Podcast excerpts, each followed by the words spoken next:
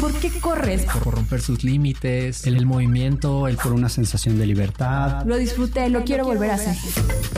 Solo corre con Leslie, Elmara y Fer. Pues ya nos está pegando a todos el maratón Guadalupe Reyes, ¿no? Hablando de correr, vamos qué, por ahí del 13 de diciembre, por ahí del 14. ¿Cuántos llevan? ¿Cuántos kilos arriba llevan? Yo pensé que ibas a decir, vamos por el tercer round, vamos por el tercer pie, vamos por el tercer pavo. ¿Quién se echó los tamalitos el 12? ¿Tú, Fer, te echaste tamalitos el 12? Yo me echo tamalitos siempre. Eso, muy bien, como debe ser. Pues bienvenidos a otro episodio más de Solo Corre. Y como se están dando cuenta, hoy vamos a hablar de los hábitos alimenticios de todos nosotros los corredores, que de repente pues ya soltamos como un poco la disciplina porque empieza el Maratón Guadalupe Reyes y también muchos de nosotros decimos, en enero retomo la dieta en enero empiezo a correr y ese es mi objetivo del año. Pero ¿cómo lo logramos? ¿Cómo hacemos para no soltarlo? Ah, caray. Este, ya habiéndolo soltado, pues yo creo que sí es bien complicado, pero lo primero que a mí se me ocurre es escuchar la voz de un experto. Y no quiero decir un experto dragón, porque un experto dragón soy Aquí estamos. ¿Y para qué me escucho a mí mismo? Mejor eh, alguien que nos ayude a orientarnos en este camino de el buen comer. Así es. ¿Tú, Fer, te mides o de plano te dejas ir como gorda en tobogán? Pues yo trato de escuchar un poco a mi cuerpo. ¿Y qué te eh, dice quesadilla? Papas fritas. A mi cuerpo le gustan mucho los postres, la verdad. Pero pues mira, lo bueno que tenemos a una... Ay, no, no sé cómo... Me faltan palabras para decir como todo lo que hace Eli, ¿no? Híjole, es una gran amiga que conocemos desde hace mucho tiempo en el mundo de los corredores. Bueno, ya preséntela. Que Fer y yo, espera, espera, porque está, está buena la presentación. Fer y yo la conocemos de hace muchos años y en mi caso yo pude decir que Eli, o sea, se llama Eli, pero ahorita les voy a decir su nombre completo. Eli cambió, cambió radicalmente mi vida y mi estilo de vida y eso se lo agradezco y lo puedo decir que a partir de que conocí a Eli, o sea, ¡pum! 360 grados completo en la vida de Leslie. Entonces estoy bien feliz y bien orgullosa de tener con nosotros hoy a Elizabeth Reyes Castillo. Eli, bienvenida. Muchísimas gracias por la invitación, muy contenta de escucharlos además. Eli, por favor, dinos un poquito de tu extenso currículo. Ok, eh, bueno, pues yo estudio nutrición por mi papá, ¿no? Creo que eso es importante mencionar. Mi papá hacía ejercicio y yo, con tal de estar con él, me subía, tenían como en el cuarto de servicio, en su gimnasio, y yo me subía con él y leía en las revistas que para tener como musculatura este, adecuada y todo, la, nutrición era importante. Y tenía yo como seis años, ocho años. Y yo ya empezaba a hablar de la nutrición balanceada y ya decía que no comía chatarra y demás. Yo creo que ahí empezó mi vocación en realidad como nutrióloga y además leí algo que para tener el abdomen marcado era la dieta, ¿no? O sea, eso igual a los ocho años. Y bueno, a partir de ahí empiezo como a tener como este, como fijación con el deporte, pero me presenté mi examen para arquitectura. Tristemente para mí me quedé en la UNAM y todo. Y, obviamente iba yo como muy triste cuando me quedé, ¿no? porque yo quería seguir trabajando. Yo ya trabajaba en un gimnasio como entrenadora y, yo, ya, yo, yo, pensé que no iba a pasar, ¿no? Y eso me hacía feliz. Porque iba a decir a mi papá de que crees no tener que quedar a trabajar, ¿no? En el gym. y pues no, sí me quedé y iba yo como con él buscando qué pretexto le daba a mi papá para decirle, no quiero estudiar arquitectura, odio las matemáticas, ¿no? y entonces venía caminando viendo hacia abajo, es, es real esto, ¿eh? Y me encontré el folleto de la licenciatura de nutrición. Y fue como ya mi pretexto de, ya sé que le voy a decir, que quiero estudiar nutrición y que no quiero estudiar arquitectura, ¿no? Y ya fue con eso como lo convencí de que me dejaran no entrar a la UNAM, ¿no? Qué increíble las señales de la vida. Sí, así es. Y bueno, pues eh, llego a la carrera y me decepciona, porque empezaron a ver como mucha comunidad, eh, Marx, teorías de Marx, así política, como grilla en la UAM, ¿no? Okay. Y, bueno. ¡Au! Yo fui a la UAM Xochimilco, Eli. Pero es verdad, ¿a poco no? Sí, un poco sí. Y, entonces, eh, pues eh, este tema de, lo social como que no me convencía, yo ya quería el deporte y la pista y todo, y nos dieron creo que tres meses de, nutrición deportiva y súper mal, ¿no? Y bueno, resulta que estamos en el mundo del revés, porque eh, las personas que sacan buen promedio se van al, al tercer nivel de atención de la salud. Tercer nivel para esto son las personas más graves que puede haber.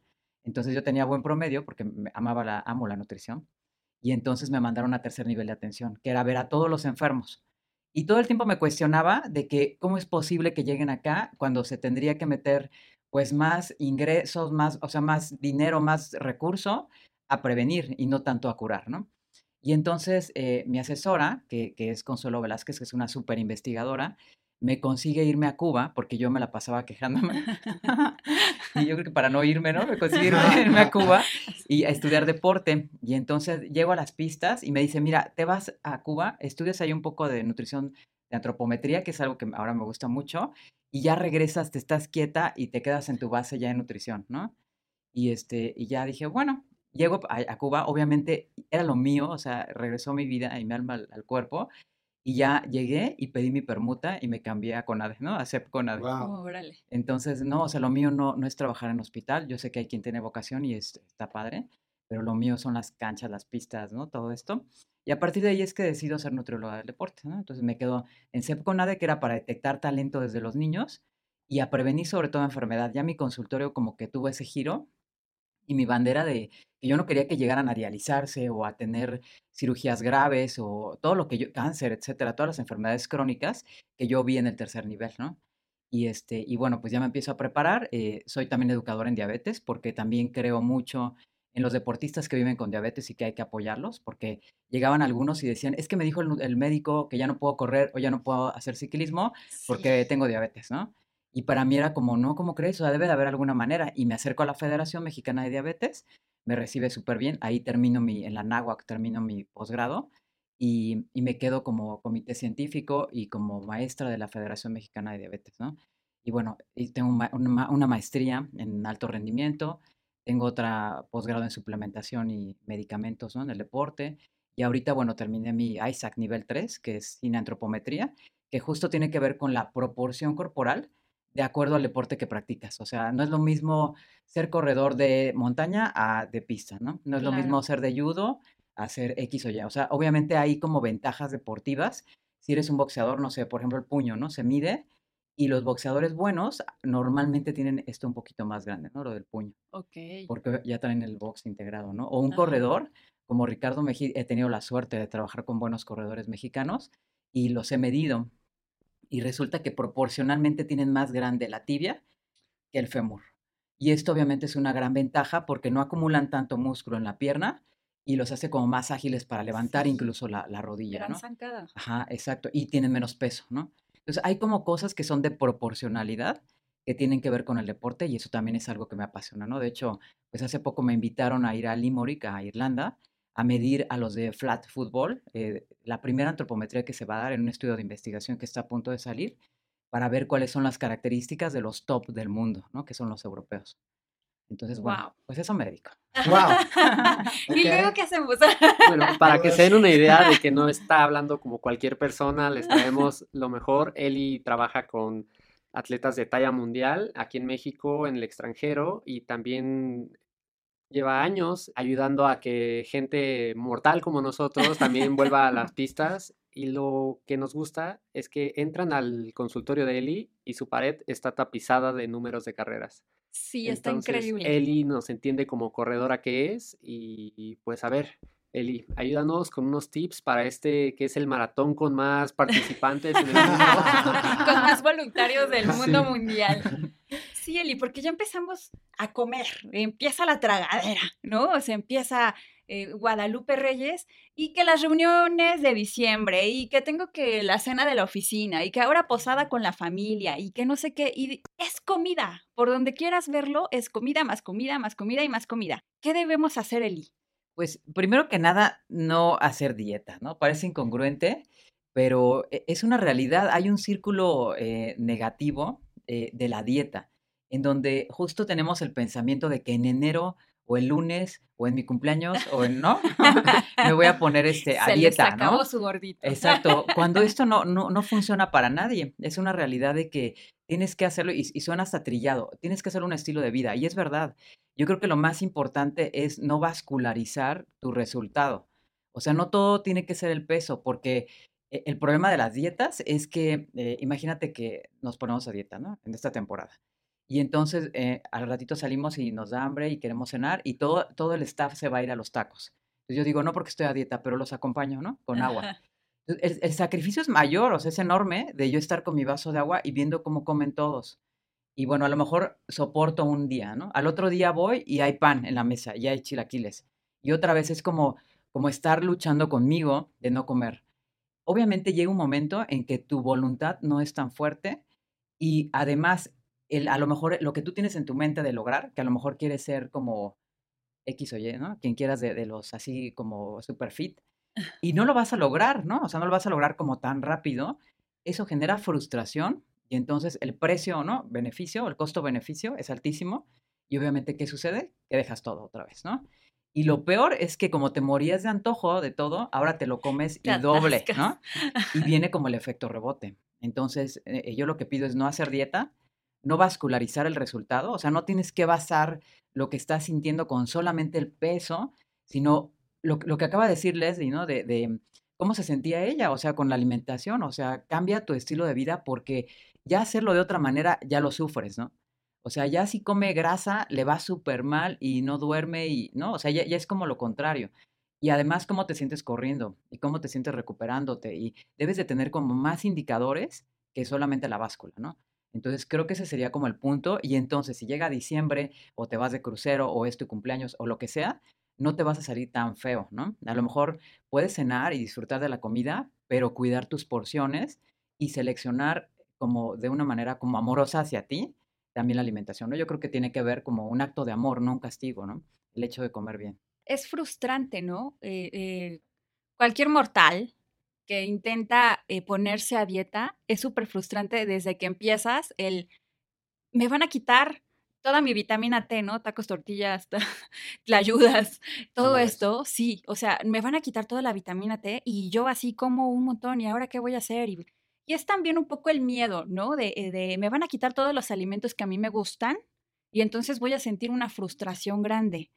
El hecho de que nos hables de medir las raciones o las porciones, puede ser que a lo mejor, o sea, no te comes cinco rebanadas de pastel, pero te comes un chocolatito, no lo sé. O sea, la cosa es ir como midiendo qué sí nos puede beneficiar, qué no, y no perder el rumbo, porque ya si te atascas como Fer un tamalito diario, pues está cañón. Sí, claro, y, y- y tomar decisiones, yo creo que eso es muy importante al respecto de tu alimentación, ¿no? Este, si tienes un evento, puedes probar, ¿no? La comida, pero no, como dices, no dejarte ir. Y otro, que, tu comida cada vez sea más real, comida real, o sea, que no sea empacada. Eh, es como regresar al origen, o sea, si, si recordamos como el México, a lo mejor lo que nos decían los abuelos o incluso lo que vivimos de niños, no había tantas personas con obesidad. No sé, eh, eh, ustedes si recuerden, por ejemplo, en su escuela, ¿cuántos gorditos había? Yo me acuerdo de mi salón y tal vez había dos. Sí, o uno, ¿no? Que Ajá, era el gordito. Pero Exacto. ahora resulta que 8 de cada 10 niños tienen sobrepeso, ¿no? Y además ya, ya lo estamos como normalizando y eso está bastante grave. ¿Y esto por qué se da? Pues porque ya no comemos comida real. O sea, ya las mujeres pues trabajamos más, eh, ya no cocinamos, eh, se le da al niño cualquier cosa como preempacada y esto obviamente pues genera problemas. Entonces es de verdad regresar a los mercados, regresar a cocinarnos, comer más vegetales, ¿no? Y eso sí va a ser como una gran diferencia. El problema de la comida ultraprocesada o del pastel de chocolate es que me libera una cantidad de hormonas y yo me como una rebanada y me quedo con ganas de seguir comiendo, porque tiene como alta, se llama paleatividad, que es esta, es una, es una droga literal, ¿no? Y entonces no, no puedes parar de comer. O sea, yo creo que a todos nos ha pasado de efecto palomitas del cine, que dices, Claro. ay, te robo tantitas, ¿y cuál, no? Casi le quito el bote, y no, porque te genera ese tema como de acción en tu cerebro y que esto pues va a hacer que, que no puedas parar de comer. Entonces, si comes comida real, o sea, yo no conozco a nadie, y a eso me dedico, ¿no? Que se dé atracones de manzanas o de chayotes, ¿no? Ah, Porque obviamente el atracón, pues es de comida ultraprocesada, es de brownie, es de chocolates, es de procesada, porque es lo que te genera que además la insulina, y sobre todo en el mexicano, que la insulina se libere, porque traemos todos el gen de la diabetes, o sea, es, es altísimo. Y si yo como exceso de azúcar, sobre todo lo que mi cuerpo no procesa, que dato interesante, un- una bebida de cola, no voy a decir cuál, cuál de ellas, pero tiene el 60% de lo que mi páncreas puede tolerar. Entonces, es una droga. El cuerpo lo que hace es que libera todas las hormonas para poder sobrevivir de esa carga y obviamente me genera adicción, como cualquier otra, como cocaína, ¿no? De hecho, por ahí hay un estudio que no lo bloquearon un poco, pero decían que era relacionado comer eh, de estas que se llamaban lunetas antes, ¿no? Ok. Con, eh, con cocaína, porque te generaba como ese nivel de endorfina y de dosis de, Órale. como de sobreestimulación, ¿no? Y eso pues te genera adicción, obviamente, ¿no? Pues hay cosas con las que no podemos, como chocolate, palomitas, eh, tener el pastel en casa. Entonces, ta- también como evitar no ponerte el pie, ¿no?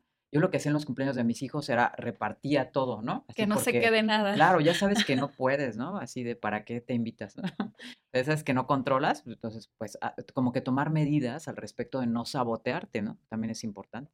Me gusta mucho el abordaje que haces eh, refiriéndote a varias cosas que yo logro identificar, principalmente de la nutrición. O sea, entiendo que nosotros nos alimentamos en función de cómo nos educaron. Es decir, nosotros no nos educamos a alimentarnos, ¿no? Y de pronto inicia 2023 y llegamos a diciembre y ya estamos así con el portazo en la cara de que pues ya empezaron las posadas, ya empezó el maratón, yo no me preparé este, para, no sé, ni siquiera para mentalizarme, porque finalmente la comida juega un papel bien importante en la psicología del día a día, ¿no? O sea, sí nos genera una sensación de confort cada vez que nos sentamos a comer y si no, no estamos informados pri- principalmente, ¿no? Porque yo creo que uno de los principales problemas que tenemos como, como habitantes de una ciudad súper acelerada es que nos damos muy poquito a la tarea de informarnos sobre qué estamos comiendo, ya sea este si es un alimento súper procesado o aunque no sea un alimento súper procesado, a veces ni siquiera sabemos si lo que estamos comiendo es apto para nuestro cuerpo, porque a veces ni siquiera consultamos a un profesional de la salud, ¿no? Eh, se me hace importante saber eh, que culturalmente, como dijiste, los mexicanos tenemos este gen de la diabetes y pues por eso nos encantan este tipo de comidas como súper fritas, ¿no? Eh, súper dulces, o sea, Azucaradísimas. azucaradísimas, súper condimentadas, que nos generan como hasta un tema identitario. O sea, si estamos fuera, extrañamos este tipo de comida. Digo, finalmente Sí. cultural, cultural. Ahora que estuviste en Chile, Sí, ¿no? ¿No le lo que batallaste? era de que los doritos de Chile son los peores del mundo. El sal, ¿no? Experto ajá, catador. Saben como si alguien ya los hubiera lamido antes.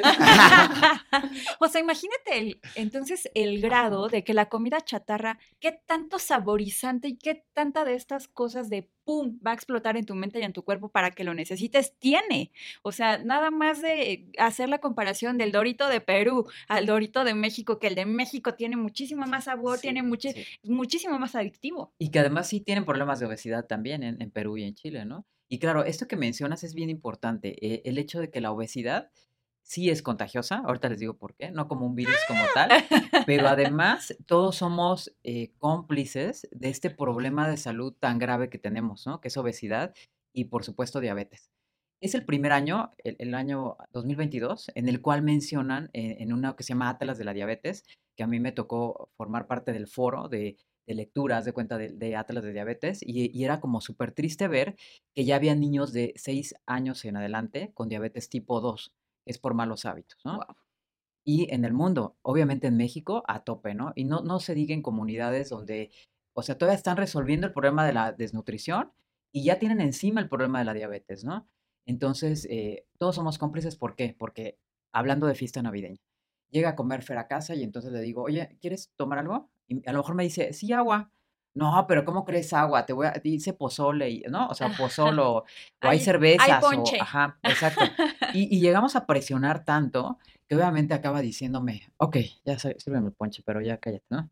O sea, sí es como eh, esa presión social que no nos ayuda, ¿no? El hecho de que eh, a lo mejor yo sé que ella se está cuidando y yo llego comiendo papitas, ¿no? Y le ofrezco además. Y ya lo sé, es como una manera de sabotearnos entre todos, ¿no? O de criticar al que se cuida, que trae el topper y que a lo mejor trae comida sana. Entre todos le empezamos a decir, ay, no Ay, tu ¿no? topper, Si ya estás sí, bien delgada, claro. no y además, ¿para qué corres? ¿no? Este tipo Sí. de cosas y mitos de que haces ejercicio para comer más, ¿no? Y pues la realidad es que no es así, o sea, tendrías que hacer una así cantidad enorme y Leslie lo sabe porque también Fer que son ultramaratonistas y lo saben que hay personas que corren un montón y tienen sobrepeso, ¿no? Porque no te das Sí. abasto, no hay manera. Eh, una persona bien entrenada, tipo Fer, ¿no? Cuando está en su máximo nivel, ha de quemar 600, 700 calorías por hora. No es suficiente, o sea, una hamburguesa trae 1500, ¿no? Entonces, o sea, dos horas de él a su ritmo apenas equivaldrían a una hamburguesa mediana, moderada, ¿no? Le faltan las papas, el refresco, el postre, ¿no? Todo lo demás. Entonces también son como mitos, ¿no? Que se dan y que por eso tenemos esa problemática tan grave en el país, ¿no? Entonces, creo que todos deberíamos de apoyar, ¿no? Si alguien te dice quiero agua, servirle agua y no insistir, ¿no? Eh, cuidar las porciones. A lo mejor somos los cuatro que vamos a preparar la cena y hacemos comida como para 20, ¿no? Entonces también es otro gran error. ¿Qué quiere decir? Que vamos a hacer recalentados infinitos. Tres días. Hasta febrero, ¿no? Vamos a seguir sacando tortas de pavo. Sí. Y esto obviamente nos va a traer también problemas de salud. No estoy, pero para nada en contra de las tradiciones, me parecen excelentes y buenísimo que se siga haciendo, pero cuidar las porciones, ¿no? Creo que eso sería muy importante. Creo que es un momento súper importante, histórico, para hacer un cambio cultural justo en estas tradiciones, ¿no? Porque hasta qué punto esas tradiciones se vuelven nocivas para nuestros entornos Son familiares. un problema. O sea, yo recuerdo, si a mi abuela te terminabas, te terminabas el, el primer, este, la primera ronda de comida, otra. Te terminabas la segunda, mi hijo, ¿quieres otra? Otra. Prueba de esto Hasta- sí, también. sí, no, o también hasta te hice de No esto. parar. Y es Y que estás bien flaquito, digo, come eh, más. aunque eso estaba relacionado con un concepto de amor, ¿no? De cuidado, de para que mi hijo no pase hambre, qué tal que saliendo de aquí no come en un mes, pero por otra parte, pues creo que tiene que ver con un poco de desinformación y también con eh, la cultura, porque mi abuelita y la abuelita de mis amigos eran, tenían exactamente las mismas prácticas. Claro. Y si entonces no eras la abuelita que retacaba así como pavo a los No eras buena no abuelita. eras una buena abuelita, ¿no? Es Y correcto. pobre donde le dijeras que no a la abuelita. Exacto. Ah, no, también, no, porque entonces eras mal nieto, Sí. ¿no? Así de, Exacto, porque no te querías comer lo que tu abuelita te hizo con mucho cariño. Y es que ¿no? alrededor de la mesa hay una psicología familiar donde se construye pues la relación, ¿no? Las charlas de sobremesa, etcétera, etcétera, etcétera, que terminan siendo, se une el desayuno con la comida Sí. y después la comida la se cena. une con la cena. Sí, sí. Y entonces eh, estamos constituidos a estarnos eh, conversando a través de, o más bien conectando a través del alimento. Pero pues podemos no tener fin, ¿no? Hasta que ya después vemos, ay, bueno, ¿de qué este... ¿De qué se enfermó el tío ya a su edad avanzada o a su edad mediana? No, pues de diabetes, ¿no? O sea, O empezamos a, o del corazón o problemas de obesidad. También este, este rollo de qué difícil es para una persona que está bajo un régimen, ¿no? Porque también la cultura de las dietas, por más que hoy ya haya más información, este, sigue estando súper permeada en el, en el día a día. O y sea, estigmatizada también. Sí, y o sea, es súper difícil porque yo he visto a muchísimas personas entrar con un esfuerzo tal a prepararse sus alimentos, no sé qué, se sientan a la mesa y los demás que están en la mesa, entrándole a todo sin piedad, este, sin, sin moderación, hasta como tratando de hacer sentir culpable a quien está a dieta, así como de, para que te des cuenta de que estás en un error, ¿no? Y, y es súper triste porque sí. aparte de la misma frustración que, como bien dijiste, vas este, experimentando cuando te estás como frenando de tus impulsos, como súper más animales e instintivos de que estás viendo ahí el pollo frito y le quieres meter la mano así, pero al mismo tiempo dices, no, porque no me hace bien, porque me estoy cuidando y no sé qué, y no sé qué, y no sé qué. Tratas de hacerlo sostenidamente hasta que después de un mes fallas. Y entonces viene una carga emocional, aparte todavía peor, ¿no? O sea, y hay quienes, yo, yo suscribo, he, he experimentado muchas veces este atracón de comfort food por una experiencia, pues puede ser que ande ansioso y cómo, puede ser que ando medio deprimido y cómo, ¿no? Hasta en las películas está súper normalizado que, ay, bueno, estás deprimido, entonces atáscate de helado Ajá. y pastel y pon Netflix. O sea, creo que a mí lo que me ha funcionado mucho cuando he estado en estas etapas de depresión, ansiedad, es salir a correr, ¿no? Por el otro lado. Y, pero poco se dice de esto. Entonces, que podamos tener hoy a una profesional tal, que aparte de todo, quiero preguntar, ¿hay distinción entre la nutrición y la nutrición deportiva? Porque yo he eh, recibido como opiniones diferentes cuando he ido con, con un profesional de la nutrición y me dice, "Eh, come esto, esto, esto y esto, y cuando comparo la dieta que, o- no decir dieta, la- El régimen o las estrategias, ¿no? Voy a llamarle las estrategias que me da un, un nutriólogo deportivo, pues a veces los programas no se parecen. O sea, a veces es hasta como que se contraponen. Pero esto quiero entender que, eh, mejor en tus palabras, eh, ¿qué, qué distinción tiene un nutriólogo y un nutriólogo deportivo? Pues mira, primero que nada no hay verdad absoluta, ¿no? Si no sería esto tan sencillo como, a ver, los de aquí se forman aquí y esta es su dieta, ¿no? Y así, entonces no hay verdades absolutas para nadie. O sea, no, no es como ahora que está como la polémica del salmón y no sé cuánto, ¿no? Y, y entonces, Ah, sí, que tiene Ajá. este, una gran cantidad y obvio, de... o sea, sí, pero, pero no, no, es, no es tan real, ¿no? Finalmente todos ya sabemos qué provoca cáncer. La contaminación, lo procesado, el, el exceso de conservadores, el, el colorante rojo, por ejemplo, que comíamos un montón, ¿no? Los de mi Dorito generación. alert, Dorito alert. Pero cuando oyen algo bueno, o sea, si les dicen el brócoli es malo, entonces sí lo dejamos, ¿no? Ese sí lo dejamos.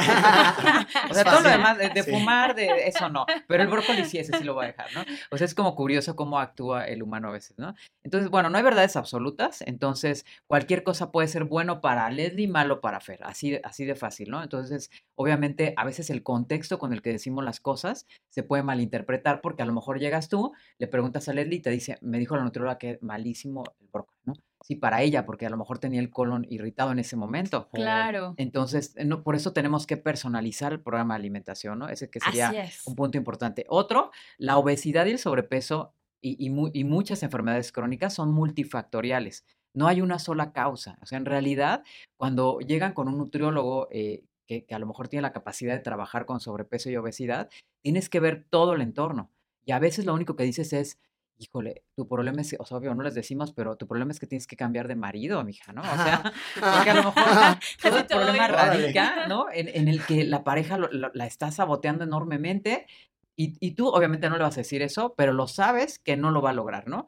O nos hemos cansado de ver también a, por ejemplo, la mamá, ¿no? Que sabotea a los hijos. Tenía yo una, una, una paciente que eh, le costaba un trabajo así brutal bajar de peso, el papá saboteaba todo el tiempo, le llevaba, te traje tu dona, ¿no? Así, ah, si Oh. quieres no te la comas, pero ahí la dejo, ¿no? Uf. eso obviamente no ayuda Uf. entre otras linduras que hacía, ¿no? Y el papá lo hace inconscientemente.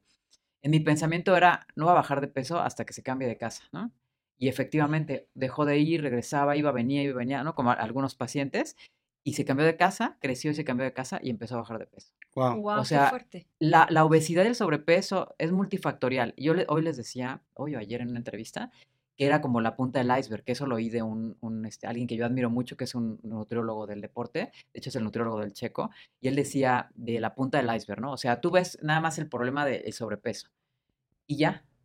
Y, y, ah, bueno, pues lleva una dieta, come menos, ¿no? Como es el tema simplista. Y no, abajo de eso está todo lo que quieras. Que no duermes bien, que tomas alcohol, que fumas, que no te levantas a hacer ejercicio, que estás muy cansado, que tienes problemas con tu pareja, El que estrés. tu familia, no, o sea, que no tienes dinero, que, o sea, hay miles de problemas abajo que te están desencadenando este, esto que estás viendo nada más, que es el sobrepeso, ¿no? Entonces, como nutriólogo, tienes que trabajar mucho con el ambiente, que eso sí se lo agradezco a la UAM, ¿no? Que finalmente te, te hacía que vigilaras el entorno. O sea, no es lo mismo una mujer en México que tiene como este tema de género todavía y que se levanta y tiene que hacer 10 mil cosas antes de salir a correr, a un hombre que se levanta normalmente y sale a Y correr, se va a punto, correr y ¿no? ya, claro. Exacto. Entonces, todo eso, todo ese entorno hace como la gran diferencia para un tratamiento nutricional, ¿no? ¿Qué hace un nutriólogo? Tienes que evaluar eso. O sea, yo no puedo dar la misma dieta, así sean hermanos gemelos, ¿no? Porque obviamente el contexto es totalmente diferente, ¿no? Entonces, pues es importante que sí se asesoren con un especialista y que eh, lo atienda de manera individual, ¿no? Si le da fotocopia de dieta, eso no sirve, ¿no? La clásica dieta del médico de, ah, sí, para el colesterol alto, ¿no? Y se la daban a, así, casi la volanteaba, ¿no? Obviamente sí. eso no funciona, no tiene como ningún, Así no genera quitar apego. refresco, quitar tortilla quit- y ya. O la que Sí. te dan en el gimnasio, ¿no? También, de que, ah, sí, está el coach que también es el encargado, que también es el que lava al final. Y pues mira, me dio mi hojita que literal es una fotocopia y este es mi nuevo plan alimentario para, no sé, para la actividad que ni siquiera me preguntó qué quiero hacer, pero ya me Sí. dio mi dieta. Pero ya está. Y bueno, la, la nutrición deportiva es de lo más especializado que pueda haber. Y en mi caso, yo me dedico mucho al fondo, a la ultradistancia, ¿no? Entonces, obviamente hay diferencia y, y- y tienes que aprender como especialista de la salud, y yo creo que de cualquier área, a saber decir cuando no sabes. O sea, a mí incluso una tía se enfermó y me decían, oye, ¿no le puedes dar su nutrición para enterar? No inventes, o sea, tiene de verdad, yo creo que más de cinco años que no voy al hospital ni, ni a donar sangre, o sea, no me queda nada, menos voy a saber manejar, no sé ni qué fórmula hay. O sea, cuando hago un triatlón, mi tía la ayudo, pero, no, pero ahorita no. Pero mientras tanto Ajá, no vengas, tía. Busquen, ajá, claro, busquen un nutriólogo clínico, ¿no? Y también son súper expertazos en eso. Y yo creo que no debemos de invadir áreas que no nos corresponden, ¿no? Entonces, En mi caso me dedico a la ultradistancia. Hace menos de un mes hice una estrategia de nutrición con Steph Montero, que fue 38 kilómetros salieron nadando, en donde toda la estrategia de alimentación de, lo- de lo que ella comió desde antes, durante y después, pues yo lo, lo llevé, ¿no? Entonces, eso es como mi área. Con Tony trabajo también, por ejemplo, corredores de ultradistancia, donde también hago toda la estrategia de alimentación y obviamente difiere mucho de lo que te diría como un médico, ¿no? Digo, ahora también, el punto es que un médico te va a decir, para tema de salud, pues camina media hora y ya. O sea, hacer un maratón ya, ya sale de lo saludable, ¿no? Sí, sí. Por eso tienes que cuidarte como más. Entonces, sí, sí tienes que especializarte de acuerdo a, a los objetivos que mencionabas, ¿no? Entendiendo que hay eh, eh, objetivos diferentes y que estás especializada en, en fondo, ¿no? En competencias de fondo o actividades de fondo, Ultradistancia. Este, me imagino que, pues, ok, cada persona es diferente y a cada persona se le dará su programa, ¿no? Eh, con, con sus particularidades. Pero bueno, este, debe haber algunos, algunos eh, como picks que son típicos para todos estos eh, atletas. Y me encantaría a mí saber, por ejemplo, qué No recomendaciones... le des la consulta ¿Qué gratis, Eli. recomendaciones? No, no, Y no pasa la factura al final. Y, no precisamente para mí, no precisamente para mí, sino me llamó mucho la atención, es como, ¿qué recomendaciones les das a tus atletas en estas temporadas? Sí, Porque claro, algo el hecho, de, el hecho de ser atleta no te quita este, festejar las, las posadas o todo esta, este maratón Es más, vas a tener posadas del equipo, Sí, claro. Sí, posadas de, la, sí, sí, de los sí. que se encuentran en la pista. Porque seguramente hay quienes ahorita están en una transición de alguna competencia que en enero tienen que llegar súper Sí, a claro. top, pero no se pueden perder tampoco estas fechas familiares, ¿no? Y yo creo que no importa qué clase de atleta sea, siempre va a haber alguien que te pueda sabotear dentro de tu mismo equipo o dentro de tu misma familia en este tipo de fechas, porque como está tan vinculado como el tema psicológico de esa época de dar y recibir, así que te doy un Pero que no sean ponchecito, calorías. te doy una, una torta de romeritos, te doy una tortita de bacalao, ¿no? Y De este, todo, hasta los chocolates del intercambio. seguramente, O sea, porque hasta eso tiene que ver, ¿no? Sí. Entonces, como, ¿qué, particularidades les dices a tus atletas? Bueno, primero que no se pierda la pretemporada, ¿no? Creo que ningún buen atleta se pierde la pretemporada. ¿Qué es la pretemporada? Eh, voy a explicarlo bien sencillo, ¿no? Es como ver en qué fallaste. O sea, nos, sentamos, por ejemplo, con Leslie, con Fer, y decimos, a ver, ¿cómo estuvo tu competencia? ¿No? Y eso lo hace mi coach, de hecho, y es, una maravilla, ¿no? Porque ya digo, ah, no, pues, ¿sabes? O sea, en mi caso particular, yo no hice las, las distancias, ¿no? Para mi maratón, porque no me dio tiempo, porque trabajé, por lo que sea. Y empieza a anotar, yo sí, sí le- yo sí me pongo a anotar con mis pacientes, a Leslie le Ujú, tocó. Sí. ¿Y qué más? Pues me faltó fuerza, la verdad es que me brincaba todas las de fuerza, la odio, ¿no? Ok, anótalo. Eh, no tengo tasa de sudoración, por ejemplo. No me hice nunca una prueba de VO2, no sé ni qué comer durante la competencia. Entonces, ahorita que no tienes como el maratón y los kilómetros encima, puedes empezar a trabajar con eso. O sea, ya empezar a hacerte el hábito de, bueno, ve al gimnasio, a lo mejor no diario, pero ve tres veces y empieza. Pide una rutina. Además, ahorita en teoría están más vacíos, ¿no? El mío no, pero creo que todos los demás sí. Ahorita están, están todavía. vacíos, ¿no? Pero puedes aprovechar para eso. Y bueno, la, la cena siempre les doy libre. O sea, cena y un recalentado libre. Eh. Pero cena antes. Yo, yo lo que hago normalmente es que sí, como tipo 7, 8, hago una mini cenita con un atún y una así medio botanear con atún o con queso, panela Buen tip. Y uno- unos vegetales, por ejemplo. Y entonces a las 12, 1, 2 de la mañana que sirven la cena, normalmente ya te mueres de hambre y ya para entonces ya te acabaste los abritones, ¿no? Sí, Pero sí, si haces una mini cena, no te pasa eso, no te va a dar como esa ansiedad con la botana, que la botana, un, un platito pequeño tiene como 600 calorías, ¿no? Entonces, imagina, nadie se come un platito pequeño, y menos con hambre, ¿no? con hambre todos perdemos el estilo. Sí. Entonces, eh, la idea es que no, o sea, cuides como el tema de la botana y mejor dedícate a lo rico, que verdaderamente es lo que cocinó tu tía, tu abuelita, tu mamá, tú mismo, lo que sea, ¿no? O sea, ese tipo de platillo que, que es la tradición y que es el que vale la pena, ¿no? Y no es comida ultraprocesada. Y obviamente vas a cenar menos, ¿no? Nada más lo vas a disfrutar, vas a comer tu porción y listo, ¿no? Eso es lo que yo le recomiendo. Al otro día es el clásico recalentado. Sí, Todo del el mundo se mega desvela, entonces van llegando a las 3 de la tarde, disque al desayuno, mueres de hambre igual y ya mientras ya te comiste dos bolillos con algo, ¿no? Sí. Entonces, igual desayuna, o sea, haz tu desayuno para que llegues a la comida con menos hambre y puedas controlar las porciones. Entonces creo que eso sería como una recomendación. Otro, pues no dejes de entrenar, obviamente, ¿no? No tiene como ninguna relación con, con este tema del entrenamiento. Finalmente es una pretemporada y que de verdad la vas a extrañar y los que hacen ultradistancia lo saben, ¿no? O sea, van el kilómetro 40 y se van acordando de lo que no hicieron, ¿no? Entonces creo que es súper importante que sí lo hagan, ¿no? Y otro, el alcohol. Eh, el alcohol, las bebidas, de ninguna manera, ninguna bebida alcohólica ni nutre, ni hidrata, ni te sirve para nada más que para desinhibirte y meterte un montón de calorías. ¿no? Entonces, eh, o sea, si quieres tomar, pues está padre, pero ningún médico, y de hecho se prohibió hace, hace mucho, bueno, se, se sugirió, ¿no? Que los médicos o los especialistas en salud nunca recomendáramos alcohol. Porque, porque, o sea, no hay evidencia al respecto de que te hidrate o de algo, ¿no? Dicen, pero ¿por qué dan cerveza en los maratones? Pues porque es un buen patrocinador, porque tiene con qué, ¿no? O sea, en realidad es por eso, pero no porque te hidrate. El alcohol te deshidrata y el alcohol te aporta un montón de calorías. O sea, un- una cerveza puede tener 300, 400 calorías. Imagínate si te tomas, no sé, cuatro, ¿no? Y ya se puso de moda, Eli, o sea, en los maratones dar bolsita de De cerveza. cerveza, claro. Sí, y mira, y la gente así va, se Claro. acaba. Es- o sea, se acaba primero que la coca. Y aparte, porque te inhibe sensaciones y entonces ya no percibes ni la sed, ni el dolor, ni... Y eso no está bien, porque finalmente eso puede hacer, por ejemplo, en el ul- ultradistancia, de repente se ponen hasta el tope y así andan corriendo, ¿ah? Ay, eso Y no es es súper cierto. peligroso. no, pero sí, o, o terminas tu ultra y lo primero que te dan es una cerveza O la otra vez que te dieron un mezcalito para aliviar tus dolores del de estómago. estómago. Sí, en una carrera en Teotihuacán, no sé qué me pasó con el estómago. Me empezó a doler muchísimo. Y esa carrera estuvo así como súper extraña, porque hasta arriba del cerro había un bar, Eli. O sea, un bar. De verdad. O sea, había pulque, había mezcal, había cerveza, había vodka. Era un bar. O sea, no era un puesto de hidratación, era un bar. Era un bar que puso la organización. Y entonces yo así llegando de me duele el estómago, una pastilla, algo, échate un mezcal. O sea, así fue. Y yo así de la vida he tomado una bebida alcohólica, ¿qué me va a pasar? Sí, claro. Y si era gastritis, Me lo no te tomé. cuento. No, no, no, era, yo creo que era como indigestión o algo así, no lo sé.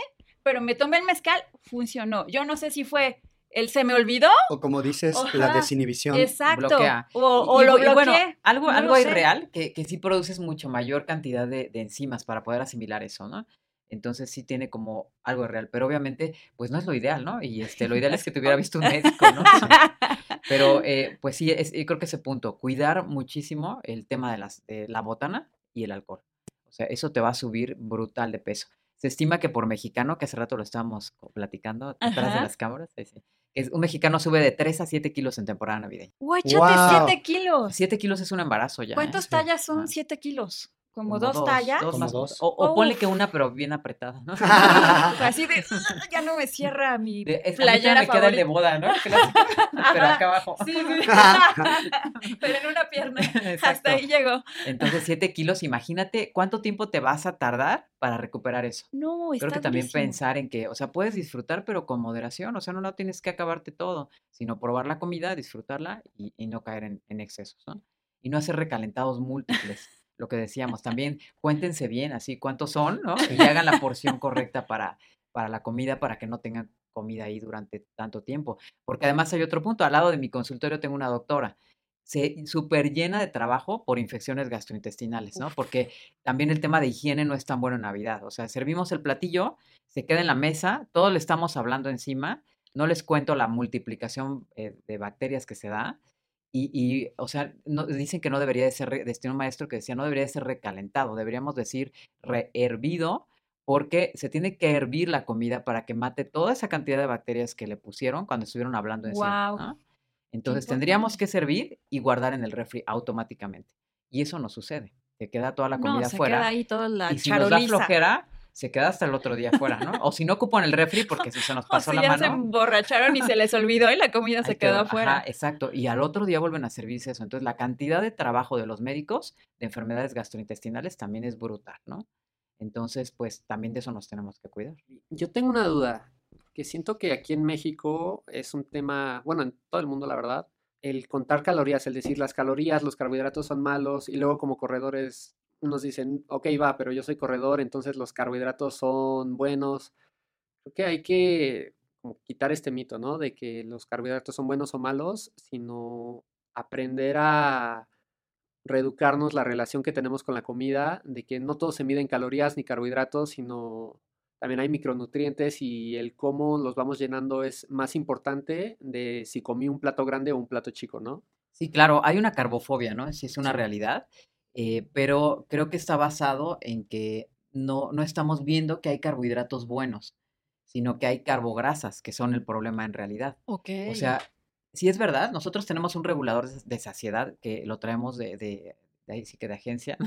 y que funciona perfecto. Ajá, exacto, funciona súper bien. Todo un niño bien educado que no haya tenido contacto con la comida ultraprocesada, de repente no quiere comer y no hay manera de que le abras la boca, ¿no? Y lo que debería hacer la mamá es respetar esto y dejar que no coma. Porque pues no tiene hambre, no pasa nada, ¿no? Pero bueno, pues ya sabes, la cultura entra y, y entonces empezamos a, no, como no tiene que comer? Y entonces te preparo, ¿y quieres esto? ¿Y quieres el otro? Y entonces el niño se empieza a sobrealimentar y a, y a desconocer su propio regulador de saciedad. Wow. Y entonces llega el momento de, se arruinó la cuestión, por no decir lo peor, donde ya el niño ya no come por hambre real, sino come por emoción o por otras cosas, ¿no? Entonces, eh, eh, creo que ese es el punto. O sea, ¿por qué se tiene como esa fobia al alimento? Porque es comida no real. O sea, es lo que les decía, nadie daría tracones si comiéramos comida real. O sea, verduras, eh, frutas, carne. Hay un estudio que yo participé cuando estaba estudiando, donde era perseguir a un niño. Era comida real, ¿no? Todo, no había dulces ni nada, había frutas, eran como los dulces y verduras y pollito y así, queso, leche, ¿no? Y entonces, eh, atrás de cada niño estábamos anotando lo que comía. El 90% de los niños cubrió su requerimiento. El problema es la mamá y el papá, ¿no? O sea, obvia- Sí. obviamente porque es el, el que empieza a poner desorden y el que empieza a obligar al niño, ¿no? Entonces, comida real no tiene por qué haber este tema, ¿no? De, de- de la car- carbofobia y demás. Y también saber distinguir entre cuáles son carbohidratos reales. Por ejemplo, para un corredor. Carbohidrato real, papa, arroz, frijoles, tortillas, eh, pan, pan de a de veras, ¿no? ¿Y qué hacen en carga de carbohidratos? O sea, tiborran de brownies, ¿no?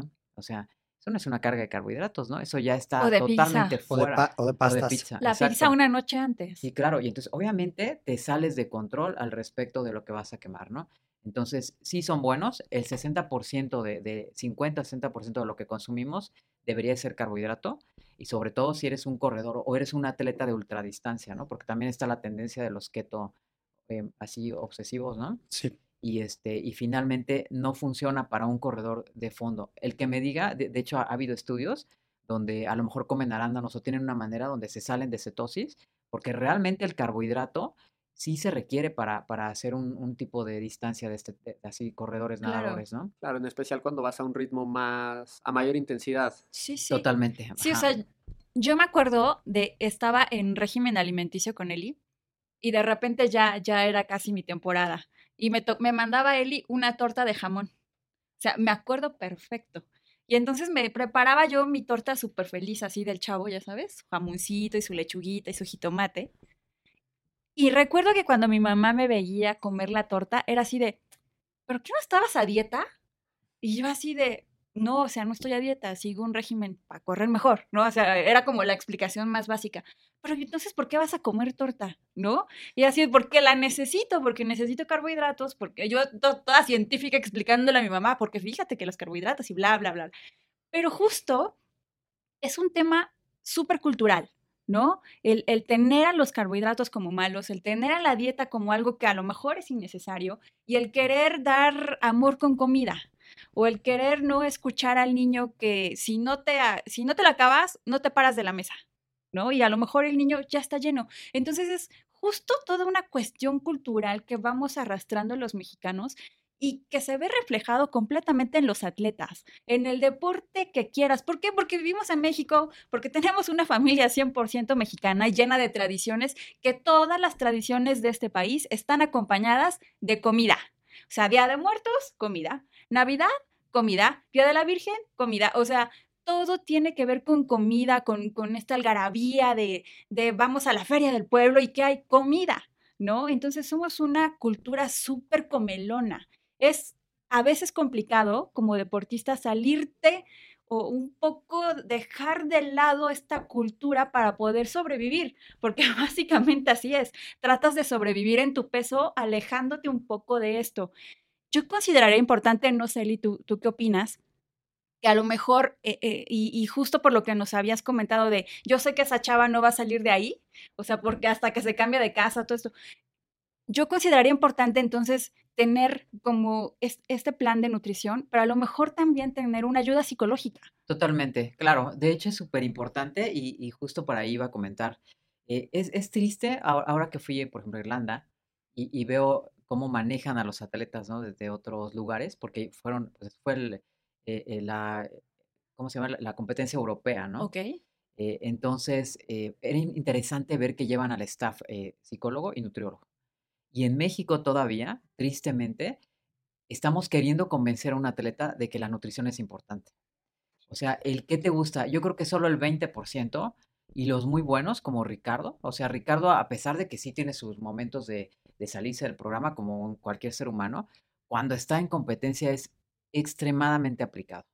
Pocos atletas como él, solamente los que llegan a ese nivel, ¿eh? O sea, que están, Elisa Pimentel, primer lugar del mundo de Tower Running hasta el año pasado, y impecable así para llevar la alimentación. Son los que verdaderamente ven la relación entre la alimentación y tu rendimiento, el Sí, rendimiento claro, físico resultados. y la parte psicológica, obviamente, ¿no? Entonces es triste ver para mí en México que todavía hay que convencerlos, ¿no? O sea, no es posible cuando ya en el mundo desde 1980 están considerando la nutrición como ayuda ergogénica, en México todavía no. Y lo ves hasta en los físicos, tristemente, llegan a las Olimpiadas, ya, ya cada vez menos, espero que la siguiente no, no nos decepcionen, pero no tienen el físico que tienen los de otros países, ¿no? O sea, vamos a decir, bueno, van a decir que la, la ayuda ergogénica o las sustancias o lo que sea, bueno, pero finalmente cuidan más su alimentación. En algún momento que estuve en CONADE era rogarles a ciertas chicas de natación que fueran al nutriólogo, ¿no? Y decían, no, yo con el masaje reductivo, ¡Wow! ¿no? Y son atletas, ¿no? Cuando tendrían que considerar Yo con el cirujano. Ajá, sí, casi. Cuando tendría que considerar, no solamente es como el que se te vean cuadritos, es tu recuperación, tu rendimiento, que los carbohidratos te sirvan para lo que son, que es para que te den energía, y no tanto como nada más el, el- el verte bonito en el escenario o en- Claro. o en la pista, ¿no? Entonces, pues creo que esto es algo que nos ha atrasado también en el resultado, ¿no? ¿Cuántos de esos corredores que no llegan a competir a, nivel, eh, o sea, no, no dan el ancho, que esa es la verdad, no, no dan los tiempos de los europeos, pues eh, tiene que ver con la alimentación, porque nunca la consideraron importante. Entonces creo que habría que reeducarnos todos a los entrenadores, a los atletas, a las familias y empezar a trabajar en equipo. Yo he tenido la fortuna de trabajar con nadadores y, y me ha tocado hablar con los papás y todos están siempre bien dispuestos a cambiar la alimentación de los niños, ¿no? Porque es ahí donde se tiene que trabajar, es en el semillero y, y- y bueno, lo que dices, no estar como batallando, no tendríamos que batallar con eso, ¿no? Deberíamos de, de aprender a llevar todos una alimentación correcta en el mismo momento en donde empieces a entrenar, ¿no? Me, me llevo hoy eh, mu- mucho aprendizaje en varios sentidos, pero me encantó uno de los temas con los que abriste. Creo que en México en esta actualidad estamos siendo una población reaccionaria al problema de la obesidad. Y como tú dijiste, todos esos recursos que ahorita estamos utilizando en una emergencia o en una urgencia, si se dispusieran en la reeducación de las, La eh, de las infancias, ¿no? Y eso puede suceder ni siquiera a estándares eh, de instituciones eh, nacionales. Creo que eso puede suceder en el hogar. Y creo que estamos en una oportunidad Debería crucial para, para hacer esa transformación, porque finalmente todas estas, am, eh, estos círculos viciosos, que, que creo que todos hemos experimentado, pues porque mexicanos, ¿no? Eh, finalmente, si vamos haciendo pequeñas transformaciones, quizá en los próximos años pudiéramos ver, pues, atletas acompañados de un nutriólogo, de un psicólogo, dando el ancho en competencias internacionales y mundiales, porque justamente se reeducó una parte esencial, ¿no? Finalmente, ¿qué nos constituye? Pues el alimento, ¿no? ¿Qué nutre nuestro físico el alimento? Y a mí a veces se me hace loquísimo, porque lo experimento, que digo, ¿cómo es que no logro tener esta relación con el físico y el performance que yo quiero si yo soy el que controla lo que se mete a la boca? Entonces creo que hay una- un tema psicológico súper Sí, duro, claro. súper duro, eh, con el que hay que tratarlo de una manera que me encantó que lo dijiste desde el amor, desde el amor propio y este concepto nuevo que he escuchado que es no pesocentrista, ¿no? No, no basarnos en la báscula, sino estar más eh, pendientes de cómo reacciona mi cuerpo a un alimento, cómo me siento después de sí hice esta, estas estrategias eh, en mis alimentos previos a la competencia o durante la competencia, el registrar cómo fueron mis resultados. Eso se me hacen unos super tips. Me encantaron los tips de cuidar la botana y cuidar el alcohol. O sea, yo creo que con eso podemos hacer un switch importantísimo para esta temporada 2023 Guadalupe Reyes y ya estaremos viendo cómo nos va. Podremos para en llegar al maratón sin kilos de más. Estaría increíble, ¿no? O Sí, sea, de verdad se increíble. empiecen también antes, ¿no? Yo, yo creo que, yo se les digo a mis pacientes, tu peor escenario es que llegues igual, ¿no? Ese es tu peor escenario. O sea, no bajes ahorita, no me interesa, pero mantente, ¿no? Entonces creo que también sería bueno, o sea, pésate, mide tu cintura sin trampa, ¿no? Y, y este, y, y llega Así igual. O tómate una foto. La foto siempre funciona. De hecho, ahora en la pandemia, justo trabajamos mucho con esta foto, ¿no? Que, que era, sí tiene como ciertas características, que en una pared lisa, que sea a la misma distancia el teléfono, que no, o sea, porque obviamente entre más lejos me tomo la foto, pues me veo más delgado, ¿no? Claro, Exacto. claro, claro. O hacia arriba, ¿no? Que tampoco funciona, sino que lo pongas en un ángulo correcto. Siempre la foto en el mismo lugar, con la misma ropa, que sería un top, en el caso de las mujeres top y short, en el caso de los hombres un short, siempre el mismo, y la misma pared, y a lo mejor hasta marcar donde te tomaste la foto, ¿no? O sea, no sea en el cuadrito 4, Ajá, ¿no? ajá. Y ahí tomarte la foto. Entonces, si llegas igual, ya empezamos bien el año. Yo creo que esas serían mis recomendaciones, ¿no? Y, no insistas, deja que la gente decida. Si no quiere tomar refresco, si no quiere tomar, si no quiere comer. O sea, ser buen anfitrión y colaborar con las decisiones de las personas. Claro. Y algo que a mí me gustaría decir para cerrar, que nunca me voy a cansar de insistir, es la relación que tenemos como corredores, como mexicanos, hacia las dietas. Muchos incluso pensamos de, ay, bueno, pues yo estoy delgado, ¿para qué necesito una dieta? Creo que no vas a dejar mentir, Eli, cuando llegué contigo, el objetivo era subirme de peso, ¿no? Eh, decir, ok, si subimos 3 kilos tal vez con esta dieta, vas a correr más rápido que va como en contra de lo que piensas al inicio, de ¿por qué voy a correr más rápido si voy a estar más pesado? Y no sé, siempre ha habido polémica con eso. Tuvimos el proyecto Oregon de Nike, tuvimos a Ali Ostrander en el lado del trail.